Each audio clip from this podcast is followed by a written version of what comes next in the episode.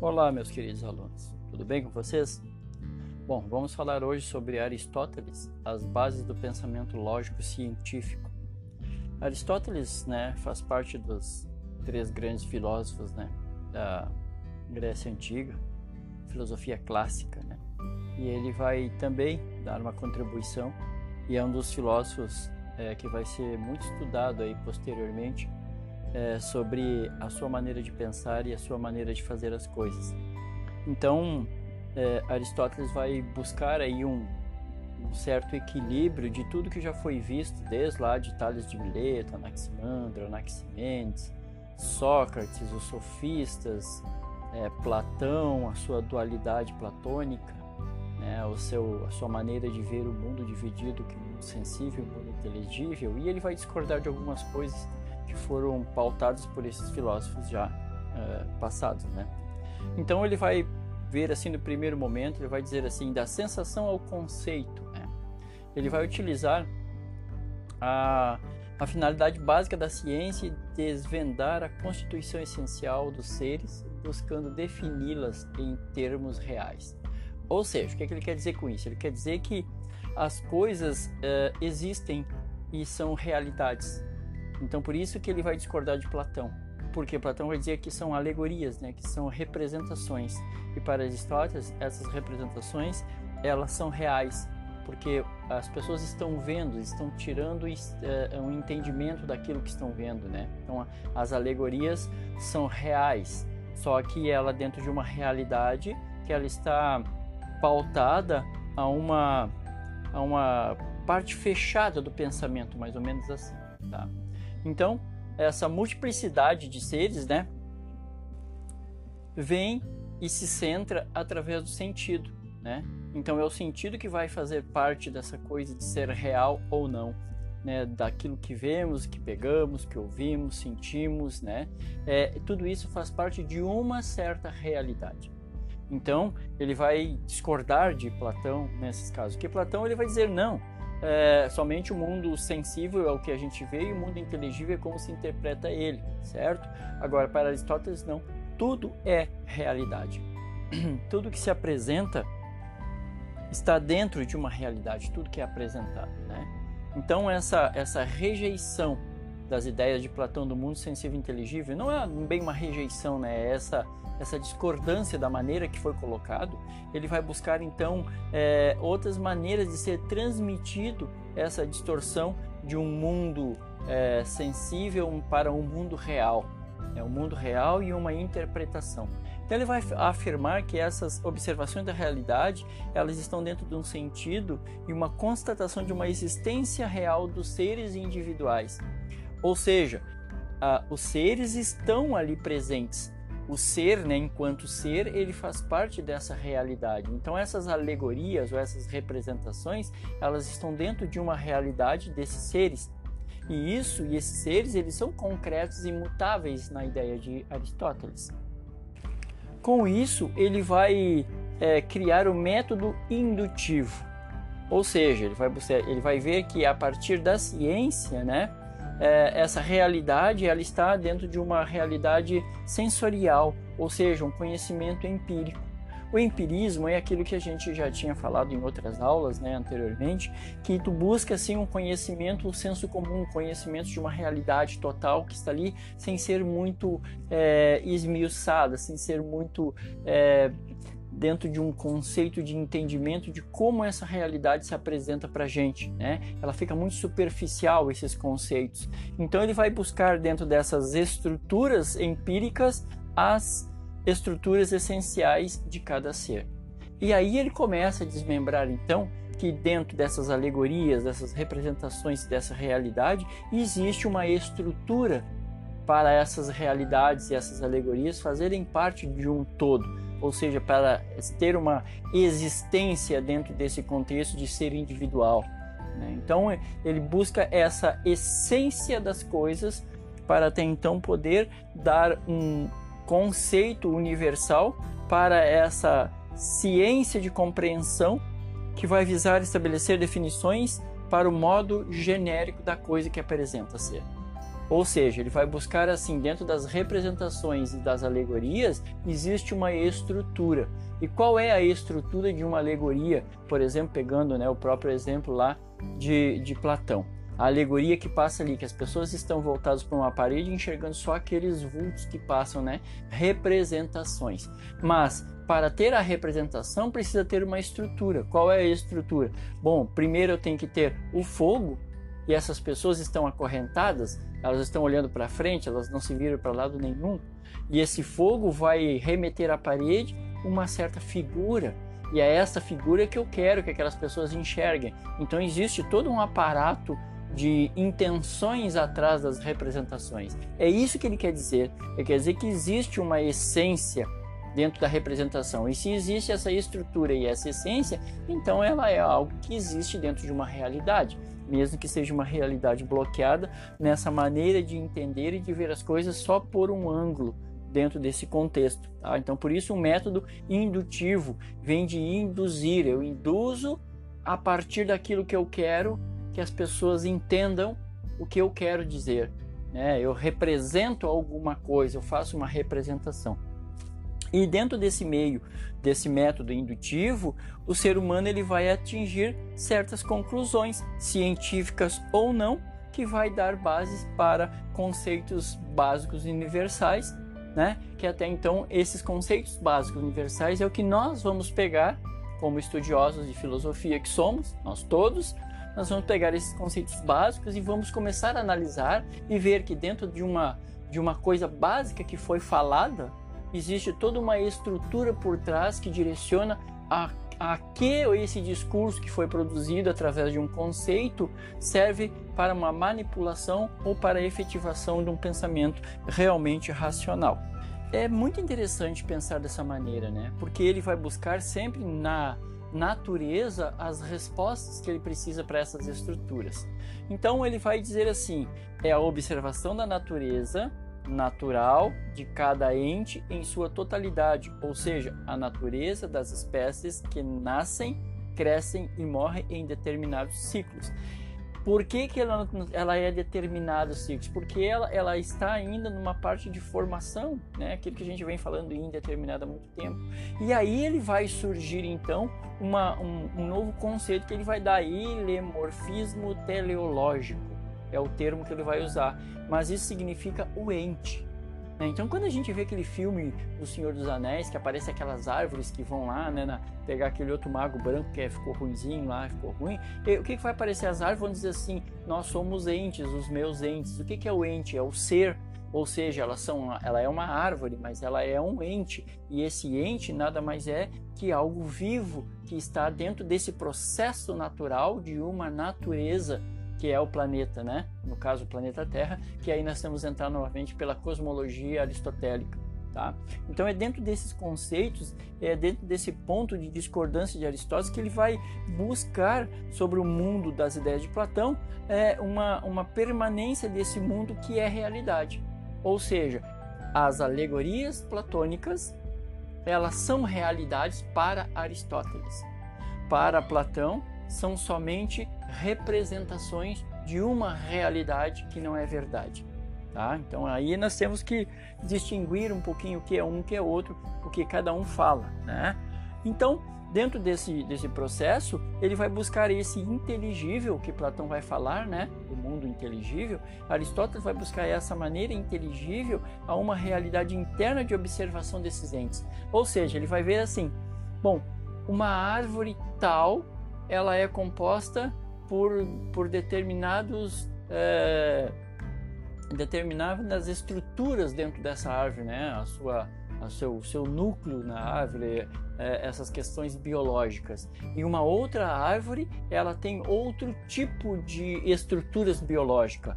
Uma madeira é mais dura, a outra madeira é mais macia, e isso representa as estruturas, mas as duas são entes, ou seja, quer dizer, as duas são árvores. Então é isso que ele quer dizer. É, é, é que tudo que se apresenta no mundo dentro de uma realidade, ele está, na verdade, ele está dentro de estruturas. Né? Eu sempre gosto de dar aquele exemplo assim, quando olhamos para um morro, a gente enxerga o verde, mas se nós olharmos atentamente, a gente vai ver que tem vários, várias tonalidades de verde. Por quê? Porque as estruturas daquelas plantas elas são diferentes entre elas. E aí dentro de um conjunto todos, todas elas são árvores, são matos ou são, ou são ervas, mas ao mesmo tempo elas têm as suas denominações e as suas características específicas. E isso é para Aristóteles o mundo inteligível. Para Platão não, é uma representação. E aí, a partir que tu começar a entender o que, que é essa representação, né, que é o mundo é, sensível para Platão, tu começa a entender o mundo inteligível que ele vai dizer, não, para aí, nós temos que olhar mais atento às coisas que, que apresentam. Aristóteles vai dizer, sim, temos que olhar mais atento, porque é a partir dessa observação e dessa experiência que nós vamos conseguir distinguir o ente, ou seja, o ser dentro de uma realidade, ou seja, todos estão dentro de uma realidade, certo? Então, esse inteligível para Aristóteles é o reconhecimento do ente, ou seja, da do ser. Assim, ele vai é, tratar esse mundo sensível inteligível de uma outra maneira. Ele vai ver assim: existe uma matéria e existe uma forma. Matéria e forma. Madeira. Cortamos uma árvore, virou madeira. Só madeira. Agora, quando eu faço um móvel, ela tem forma. Qual é a matéria? A madeira e a forma. Então, dentro desses, desses, é, é, desses contextos e dessas estruturas, a gente começa a perceber que nós estamos dentro de matéria e forma. Nós, matéria orgânica, forma humana. Então, ele começa a jogar esse sensível inteligível dentro desse contexto de matéria e forma. Tá? Então, é, na realidade, nós temos assim ambos andariam junto. As coisas são o que são em sua própria natureza, ou seja, o ser verdadeiramente é imanente. O que, é imanente? É aquilo que já está embutido dentro de tudo que existe dentro da Terra. Né? Já está, é cada coisa no seu lugar, cada coisa dentro de uma estrutura, de uma, parece uma forma mecânica, né? uma coisa mecanicista, que é tudo um processo determinado com início, meio e fim. Então Aristóteles busca sempre esse entendimento de constituir princípios, né? Então, os primeiro, o primeiro princípio que ele vai utilizar é a matéria, princípio indeterminado dos seres. Ó, princípio indeterminado dos seres, mas determinável pela forma. O que, que é a matéria? A, o minério. O minério é a matéria. A forma. O que vai ser feito com esse minério? Então, ele é algo que ele é indeterminado em determinado momento, mas ele passa a ser determinado quando ele cria forma. A forma seria o princípio determinado em si próprio, mas determinante em relação à matéria. Eu só posso fazer alguma coisa é, resistente se eu utilizar uma matéria resistente. Eu não posso fazer algo resistente com uma matéria que não seja resistente o suficiente. Então, essa relação de matéria e forma, Aristóteles vai buscar uma coisa chamada ideias eternas, tá? as ideias eternas que é uh, as coisas serem o que são, a matéria é o substrato que permanece. Ou seja, eu pego uma árvore, corto em tábuas, faço um móvel, ele virou uma mesa, certo? Ou seja, então eu tenho a forma, que é uma mesa, e a matéria, que é a madeira. Quando eu quebro essa mesa toda, ela vira um amontoado de madeiras. É isso que ele quer dizer. A matéria é o substrato que permanece. Embora ela sendo, ah, era uma mesa a forma, mas agora ela é só um amontoado de tábuas velhas ou pedaços de madeira velha quebrado que não tem mais serventia. Ela voltou a ser madeira novamente e deixou de ser a mesa. Tá? Então é, é bem interessante essa relação de matéria e forma, porque ela, ele fica centrado dentro de um, de um princípio indeterminado a um princípio determinado. E é esse interessante no pensamento de Aristóteles. Consequentemente, ele vai dar uma, uma ainda mais alguma uma, um novo, uma nova forma de pensar as coisas no seguinte, é, no seguinte momento, quando ele diz assim: a realidade que muda, o movimento existe e não se, com, se encontra fora das coisas. Uma semente não é uma árvore. Bom, aí ele está dizendo assim: potência e ato. Mas se a semente pode se tornar uma árvore, isso quer dizer que ela é um ato. Sim, porque ela, ela é o ato, ela é o início da coisa, ela é, ela é o princípio. E é nessa visão de princípio que ele está buscando a origem do universo. Como é que o universo teve o seu princípio? Dentro de uma estrutura onde tem uma forma, tem uma matéria indeterminada que vai gerar uma forma determinante. Essa forma determinante vai ser o, o, a potência e o ato é o indeterminado. O ato manifesta o atual ser aquilo que ele é, que já está consolidado, né? E a potência, as possibilidades de ser aquilo que ainda não é, mas poderá vir a ser. Então o ato é o princípio e a potência é a forma que esse princípio deu a ela. Então, dentro dessas potências e atos, matérias e forma, ele vai relacionando a nossa realidade dentro de uma perspectiva de poder vir a ser alguma coisa relacionando as dualidades, a matéria determinada e o ser em potência, a forma e o ser em ato. Então, na verdade, o que, que nós somos? Né? Organicamente, nós somos o primeiro momento, ato, e potência posteriormente. Nós somos matéria no primeiro momento, orgânica, e no segundo momento nós somos forma humana. E assim gradativamente ele vai constituindo o pensamento aristotélico de uma maneira que é, essa substância ela, ela se torna mais uma, uma questão de essência dentro desse pensamento aristotélico, tá? Ele vai classificar as intempéries, as coisas que não dão certo, como acidentes, tá? Ele vai dizer que as imperfeições do ser algo que ocorre no ser, mas não faz parte do seu ser essencial, dividiu esse entendimento em duas partes. Ou seja, aquilo que eu sou, eu sou um ser pensante, certo? Eu sou um ser pensante. Aí no meio do caminho do meu pensamento eu desvirtuo e vou assaltar um banco.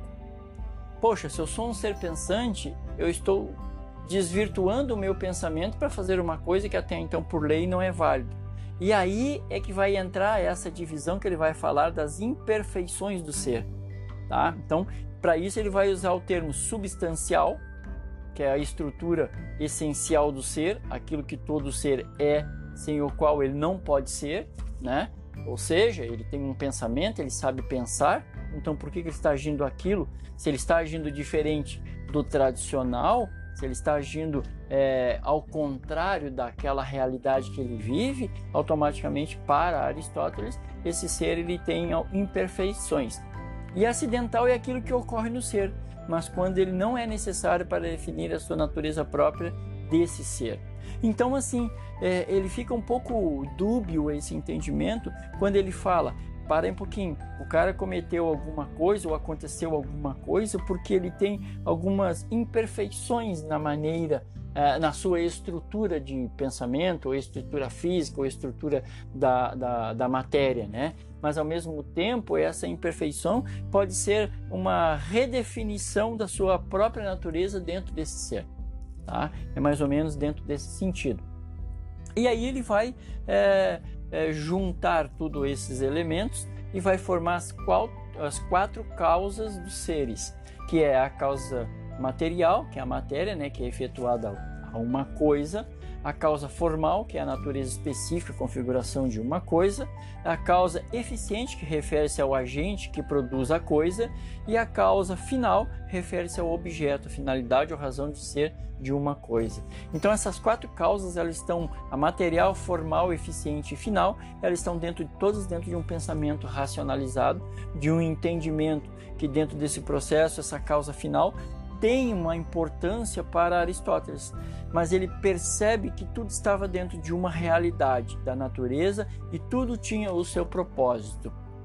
Ele, nessa visão de propósito, ele está buscando assim algo sobrenatural para um entendimento de como as coisas acontecem. Se tem um propósito, ele vai dizer que existe um primeiro motor para esse propósito. E esse primeiro motor né, é uma coisa eterna. E aí a gente pode pegar esse primeiro motor com o entendimento de Platão quando ele diz que existe um grande construtor que seria o demiurgo, né, para Platão. É, ou seja, eles não abrem mão que existe algo além de toda essa realidade que a gente conhece. Né? Então ele, ele, busca esse entendimento desse primeiro motor, ele busca é, é, concluir que existe um movimento eterno, que tem algo que seja eterno, uma substância e ato que move sem mover-se. Ele se move sem mover-se. Olha que coisa louca isso, né? É algo é, dentro de uma organização mecânica que faz as coisas acontecerem gradativamente. É se nós pegarmos a rotação da Terra com a Lua, né, mais a, a, o Sol, todo esse processo que a gente já conhece, a gente entra nessa, nessa, nessa causa final, ou seja, um, um princípio que vai gerar algo indeterminado, que vai continuar indeterminado e vai ressurgir novamente, tipo de uma causa sui, ou seja, causa e efeito, tá? dentro desse processo, desse primeiro motor. E dentro de tudo isso ele vai surgir a ética aristotélica, né? do meio termo, ou seja, o ser humano é definido como ser racional e considera a atividade da razão. O ato de pensar como essência humana, para isso, orienta seus atos com a prática da virtude. Bom, aí nós temos a virtude. A virtude é tu saber que ah, existe uma prudência e um meio termo, alguma coisa da participação da minha inteligência. A virtude são, são pessoas que são pessoas, não, desculpa, são pensamentos é, é, que buscam uma certa ética dentro de um contexto que tu estás inserido. E essa essa virtude ela vai dar uma base muito grande para a ética que tu vai utilizar na tua vida, no cotidiano e assim por diante. Então ele vai, ele vai referir assim que costuma a referir a ética do meio termo. Falta sempre algo para completar a totalidade do ser humano. Por que, que falta algo para nos completar? Porque nós somos indeterminados. Espero que eu tenha ajudado vocês e assim a gente fecha é, essa parte clássica da filosofia, né? E a gente vai dar prosseguimento para as outras aulas aí é, buscando um outros entendimentos, tá bom? Um abraço para vocês, obrigado, tchau, tchau. É,